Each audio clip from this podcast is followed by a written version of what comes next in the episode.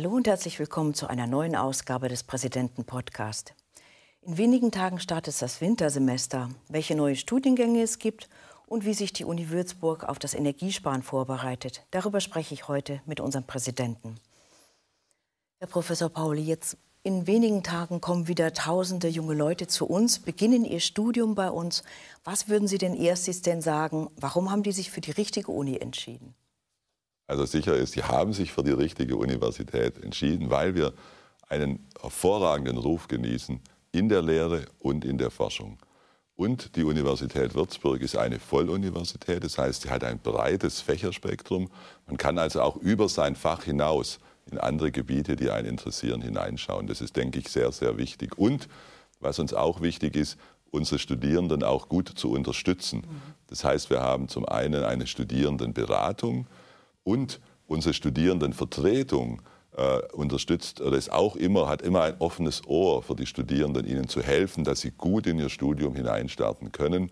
Es werden auch Tutorien für die Erstsemester organisiert. Also wir tun sehr viel, um den Start hier an unserer Universität so positiv und so einfach wie möglich für die Neuankömmlinge zu gestalten. Mhm. Und jetzt gibt es ja auch einiges an neuen Studiengängen. Zwei kommen aus der Fakultät für Mathematik und Informatik. Ja. Ja, also wir haben zum einen den Studiengang Mathematicals Data Science.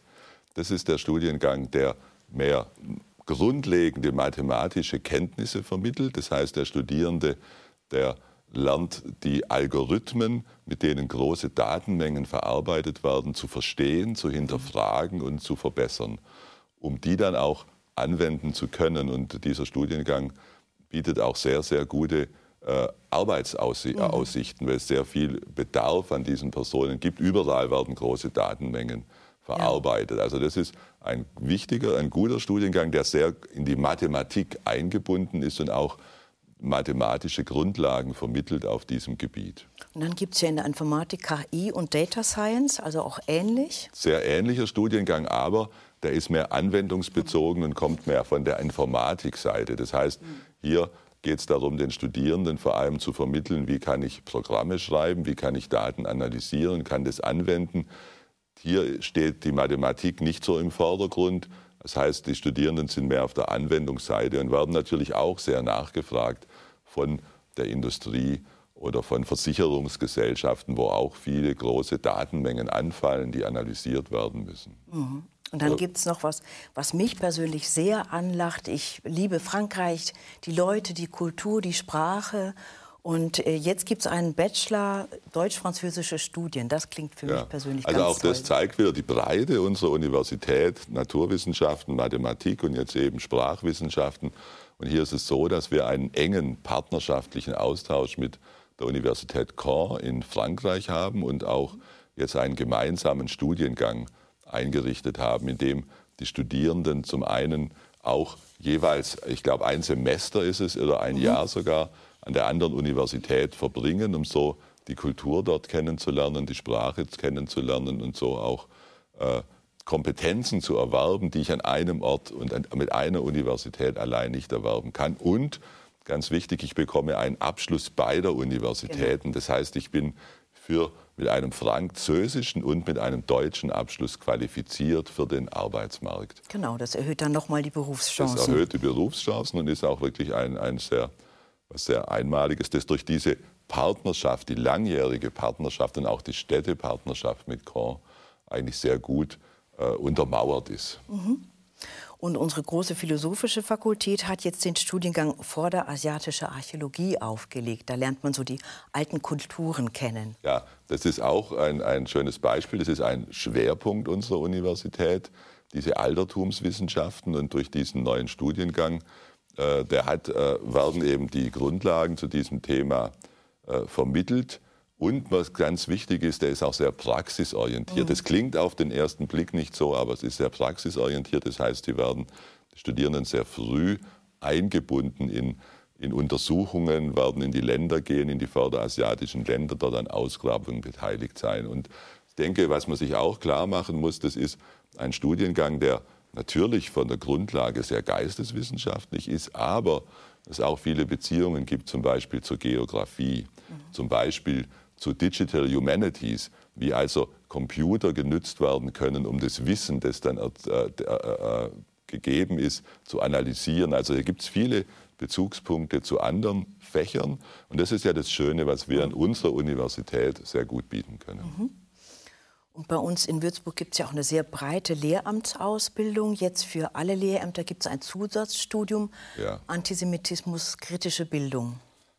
Richtig. Und ich möchte noch mal vorneweg sagen, dass die Lehramtsstudierenden sind ein bedeutender Teil unserer Studierenden. Und es ist ein, ein Teil, den wir wirklich auch sehr schätzen. Wir sind ein Zentrum, ein nordbayerisches Zentrum für die Lehramtsausbildung mit sehr verschiedenen Fächer, Fächerspektren.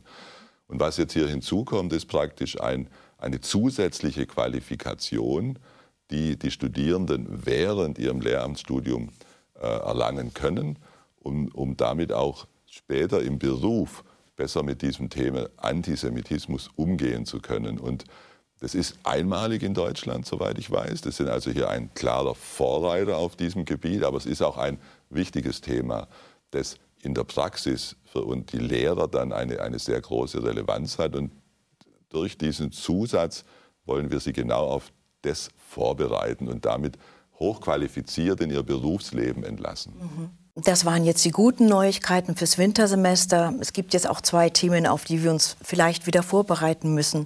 Möglicherweise ansteigende Corona-Zahlen und dann äh, möglicherweise auch drohende Energieknappheit. Ja, sehr wichtige Themen, mit denen wir uns auch schon intensiv beschäftigen.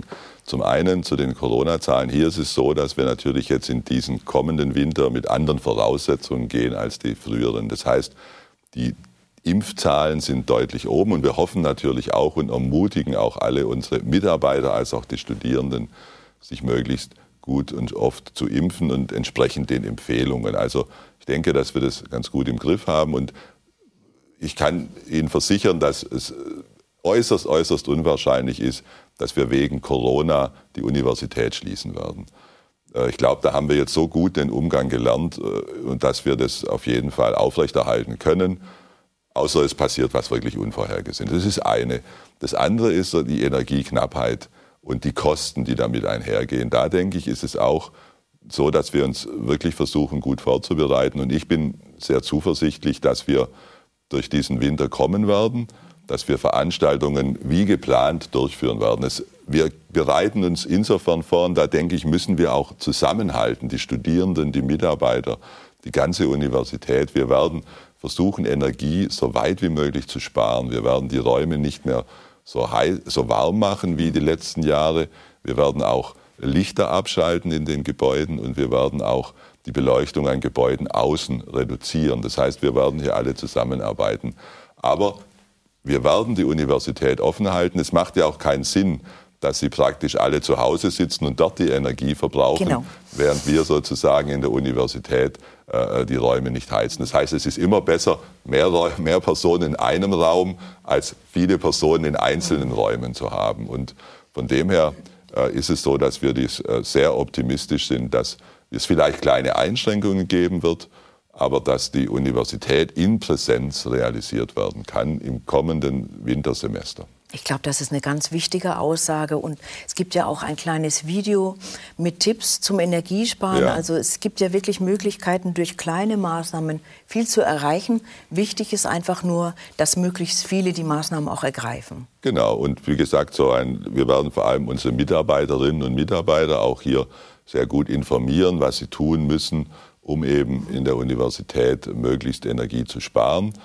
Und, aber die, die Vorlesungsräume, die Studierendenräume wollen wir so weit wie möglich äh, aufrechterhalten, dass sie eine lebendige Universität erleben, eine aktive Universität erleben. Vielleicht ein bisschen eine kältere Universität von der Temperatur, aber mhm. nicht von den Emotionen. Es soll ein positives Gefühl sein, ein sozialer Austausch möglich sein.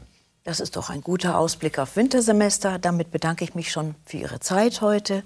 Sehr gerne. Bei Ihnen bedanke ich mich fürs Zuschauen. Machen Sie es gut. Bis zum nächsten Mal.